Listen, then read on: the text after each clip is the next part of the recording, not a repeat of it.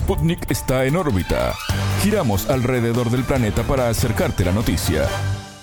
Desde Montevideo le damos la bienvenida a En órbita, el informativo de Sputnik. Somos Martín González y Alejandra Patrone. Es un gusto recibirlos. Comenzamos con las noticias. Estos son los titulares. Comienza En órbita. Una selección de noticias para que sepas lo que realmente importa. Titulares. Crisis. El presidente de Chile, Gabriel Boric, incrementó para 2024 el presupuesto en seguridad a 5,7% tras varios reclamos sociales. Conflicto. Aumentaron los arrestos de palestinos por parte de Israel, según datos revelados por Naciones Unidas. Elecciones. Las inhabilitaciones políticas centran los debates entre el gobierno de Nicolás Maduro en Venezuela y la oposición puesta a punto. Rusia resaltó su defensa activa y potencial de combate en el marco del conflicto militar con Ucrania. Cumbre del Clima. Se definen en Dubái los objetivos para evitar un colapso planetario ante los efectos del calentamiento global. Cambios. Noviembre fue el mes más seguro en El Salvador desde que se tiene registro con 23 días sin homicidios, según informó la policía. Hasta aquí los titulares, vamos con el desarrollo de las noticias. El mundo gira y en órbita te trae las noticias. Noticias. Crisis. Chile vive el momento más complejo de los últimos 30 años en materia de seguridad pública, con una alta percepción por parte de la ciudadanía. Así lo declaró en entrevista con En órbita el periodista chileno Oscar Garrido de Radio Agricultura. El presidente Gabriel Boric anunció que el presupuesto de 2024 crecerá 5,7% en materia de seguridad, su mayor aumento en los últimos ocho años. Con este incremento, el mandatario pretende mejorar la seguridad, garantizar el orden público y combatir el crimen organizado. El momento que vive Chile en materia de seguridad quizás es el más complejo en los últimos 30 años o después del retorno a la democracia. La verdad es que eh, la percepción de, inseguridad que hay en la sociedad eh, alcanza su momento más alto. De hecho, según una última encuesta, eh, es sobre el 90%, que te habla de que cada 10 chilenos hay 9 que sienten que la sensación de inseguridad es, es muy alta. Y eso se ha convertido sin duda en uno de los principales temas en materia pública, se toma la agenda porque la ciudadanía así lo demanda y de alguna forma exige eh, soluciones concretas y próximas. Entonces, esto ha obligado al, Ejecutivo a poder eh, intensificar sus políticas públicas en este sentido, buscar eh, mayor apoyo político, entregar mayores presupuestos también. y tiene que ver con lo, con lo que se ha anunciado durante los últimos días de un aumento en, el, en materia de seguridad. Boric destacó la adquisición de mil nuevos vehículos policiales, un alza de 4,5% en el presupuesto para el Ministerio Público. El incremento de recursos para el Servicio Nacional de Migraciones, que deberá ejecutar al menos 2.000 expulsiones durante el año 2024. El periodista explicó que el presupuesto definido permitirá potenciar las políticas del gobierno en materia de combate al delito y también renovar la infraestructura policial con la consideración de 5,7% del presupuesto público del próximo año a ser destinado a materia de seguridad. eh, tal como tú lo, comentas, eh, vive su mayor aumento en los últimos años, en los últimos ocho años. El gobierno ha señalado que va a seguir eh, potenciando las iniciativas que ha elevado durante el último tiempo y básicamente ese aumento de presupuesto también se ha visto en la renovación y dotación de infraestructura policial respecto a vehículos, armamento, etcétera, a capacitación también para las policías respecto al momento que vive hoy día Chile. El mandatario anunció su intención de aumentar las deportaciones de delincuentes, pandilleros y narcotraficantes en el próximo año. En órbita consultó al respecto a Francisco Vicencio, cientista político de la Pontificia Universidad Católica de Chile, y docente de la Universidad Alberto Hurtado. Según el entrevistado, el anuncio es más parecido a una señal política que a un hecho concreto por sus dificultades de implementación. Si bien el anuncio puede ser bastante significativo, resulta más bien un guiño ante la opinión pública para dar a conocer que el gobierno está avanzando en la materia. El propio presidente Boric, como mencioné anteriormente, y su propia coalición fue bastante reacia eh, al asunto de las expulsiones en algún momento, bastante proclive a la migración y, también muy crítica de la restricción a la migración. Recordemos que también apoyó un bloqueo llevó al Tribunal Constitucional eh, la reforma migratoria que impulsó en su momento el presidente Piñera. Si bien existe la intención de aumentar las deportaciones, las expulsiones, esto no es suficiente que estas expulsiones se firmen o se decreten. ¿Por qué? Porque el costo y el procedimiento de concretar una expulsión es bastante complejo. Escuchábamos a Francisco Vicencio, cientista político de la Pontificia Universidad Católica de Chile y docente de la universidad, Alberto Hurtado, y antes al periodista chileno Oscar Garrido de Radio Agricultura. Guerra. Este viernes primero de diciembre se retomaron los bombardeos y enfrentamientos en la franja de Gaza tras el fin de la tregua entre Israel y Hamas. El acuerdo se extendió durante una semana, incluyó un alto el fuego y se restableció la ayuda humanitaria, suministros médicos y combustible a Gaza. A su vez se canjearon 80 rehenes israelíes, en su mayoría mujeres y niños, por 240 presos palestinos. La tregua fue posible gracias a la mediación conjunta de Qatar, Egipto y Estados Unidos. El secretario general de Naciones Unidas, Antonio Guterres, lamentó la reanudación de los ataques y el cierre del paso fronterizo entre Gaza y Egipto. Por otra parte, el periódico The New York Times informó que funcionarios israelíes obtuvieron el plan de Hamas para su ataque hace más de un año. La publicación accedió a documentos que muestran correos electrónicos y entrevistas detallando todo lo que pensaba hacer la milicia islamista. No obstante, los funcionarios militares y de inteligencia israelíes desestimaron el plan al considerarlo muy difícil de llevar a cabo por el grupo. El documento describe un asalto para desbordar las fortificaciones que rodean la franja de Gaza, tomar ciudades israelíes y asaltar bases militares clave. Etapa. El acuerdo entre el gobierno venezolano y la oposición para revisar los casos de inhabilitaciones políticas es un paso muy importante de cara a las elecciones de 2024.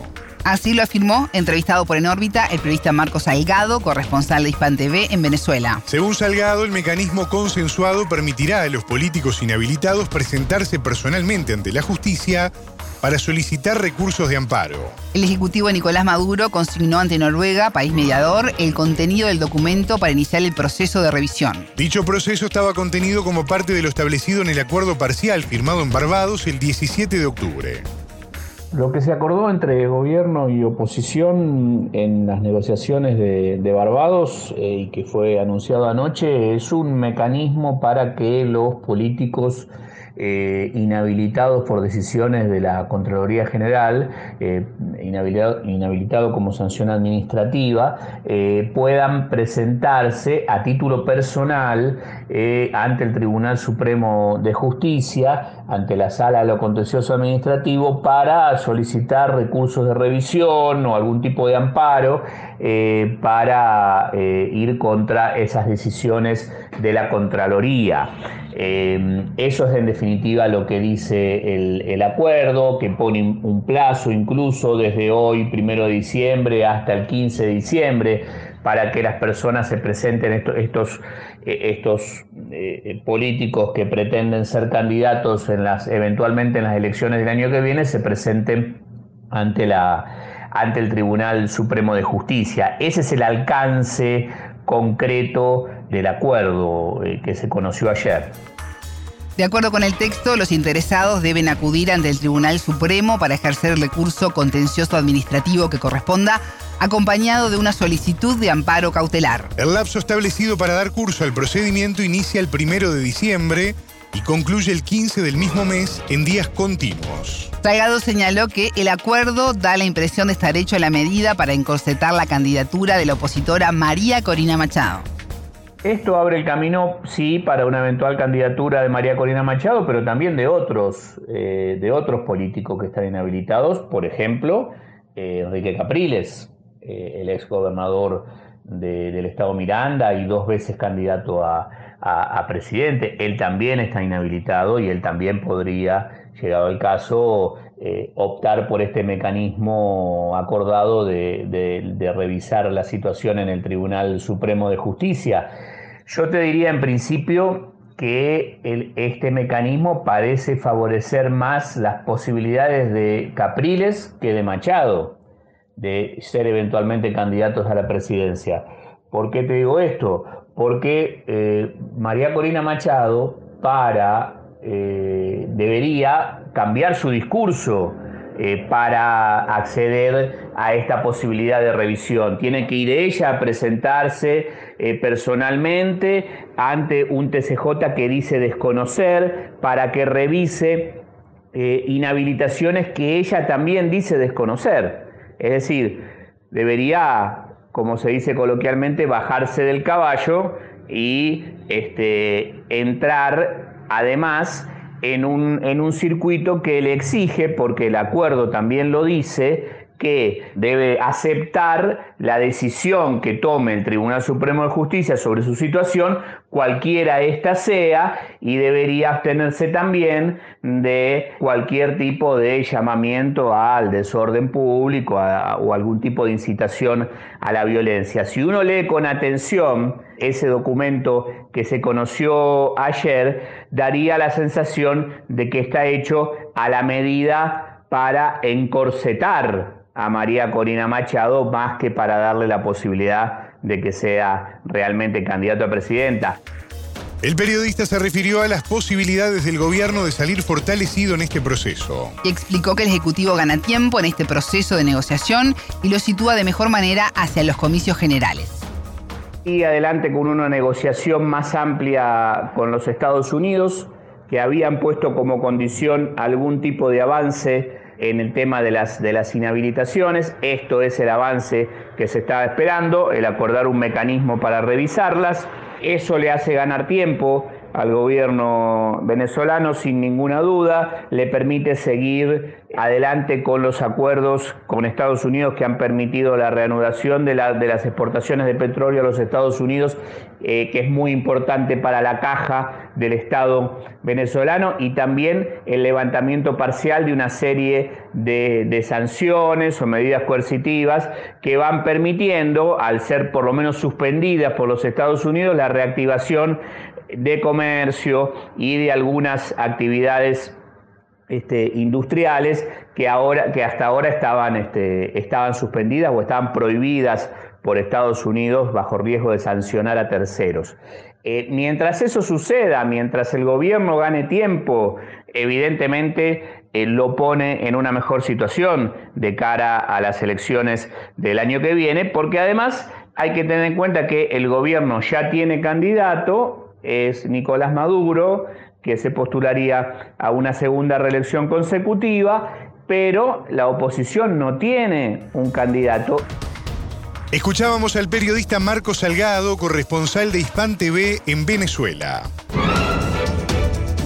Puesta a punto. El canciller ruso Sergei Lavrov criticó a Ucrania y a las naciones que la apoyan por la falta de interés por un proceso político para resolver la crisis. El diplomático afirmó que el presidente ucraniano Volodymyr Zelensky firmó hace año y medio un decreto que prohíbe negociar con Rusia y se niega a derogarlo. Y agregó, hasta el momento no vemos ninguna señal del gobierno de Kiev ni de sus amos de estar dispuesto a empezar un proceso político. Lavrov hizo estas declaraciones tras concluir en Macedonia del Norte la reunión ministerial de la Organización para la Seguridad y la Cooperación en Europa. El ministro también acusó a Occidente de estar rematando a esa organización. Con 57 estados participantes en América del Norte, Europa y Asia, la OCSE es la alianza de seguridad regional más grande del mundo. Por otro lado, Rusia resaltó su defensa activa y aumento de potencial de combate en el conflicto militar con Ucrania. El ministro de Defensa, Sergei Shoigu, estimó en 125.000 las bajas humanas y 16.000 máquinas de combate de Kiev en seis meses de su contraofensiva. El jerarca asimismo reveló que en 2024 Moscú prevé que la formación del personal militar nacional se enfoque en cumplir las tareas de la operación especial.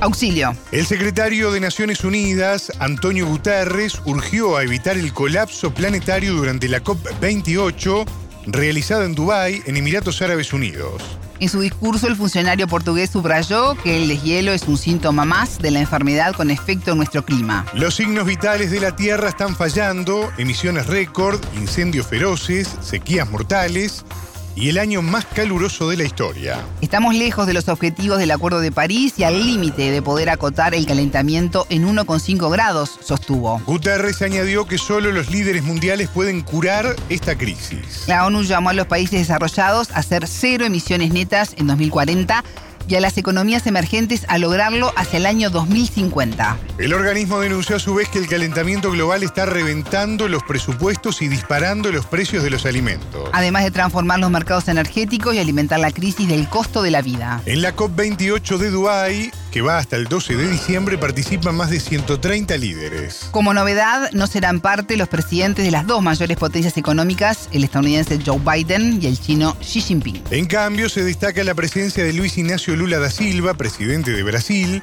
país que alberga la mayor zona natural de captura de dióxido de carbono del mundo. Estamos hablando de la Amazonía. El líder sudamericano criticó la falta de compromiso de la gran mayoría de las naciones con los acuerdos de reducción de emisiones de gases a la atmósfera. El planeta está harto de estos acuerdos no cumplidos, sentenció. Los países asistentes a la COP28 ya se reunieron para crear formalmente un fondo de pérdidas y daños. La plataforma ayudará a las naciones más vulnerables, en especial aquellos en desarrollo, a asumir los efectos de los fenómenos climáticos extremos. Cambios. Noviembre fue el mes más seguro en El Salvador desde que se tiene registro con 23 días sin homicidios, según la policía. El ejecutivo de Nayib Bukele presentó el dato como resultado del plan de control territorial y del régimen de excepción implementado en marzo de 2022. Desde su asunción en junio de 2019, el presidente lideró una estrategia contra las pandillas que supuso el encarcelamiento de más de 70.000 personas. Más allá de la baja de los homicidios, el plan es cuestionado por organizaciones y movimientos sociales por la ausencia de garantías. Desde este primero de diciembre, Bukele ingresó en un periodo de licencia para dedicarse a la campaña electoral hacia las presidenciales de febrero de 2024. Los primeros días de noviembre, el mandatario fue autorizado por el Tribunal Supremo Electoral para ser reelecto, aunque la Constitución lo prohíbe. Su asesora, Claudia Juana Rodríguez, estará a cargo de la presidencia dado que el vicepresidente Félix Ulloa también se ausentó para participar de la elección. El martes 28 de noviembre el jefe de Estado reunió a su equipo para anunciar la licencia. La instancia fue transmitida por cadena nacional. Algunos pensarán de alguna manera, bueno, el presidente no va a estar tan involucrado, entonces eh, vamos a poder hacer esto o lo otro. y va a ser al revés, en el sentido de que eh, vamos a, incrementar la fiscalización sobre los quehaceres del gobierno y de las carteras. De lo que de aquí para atrás y por supuesto de aquí para adelante. De hecho, como pueden ver ustedes todos, los que estamos aquí reunidos son parte del Ejecutivo, del órgano ejecutivo, que es el que, el del cual yo estoy encargado, a excepción de una persona. Es el fiscal general que está aquí, él no es del Ejecutivo.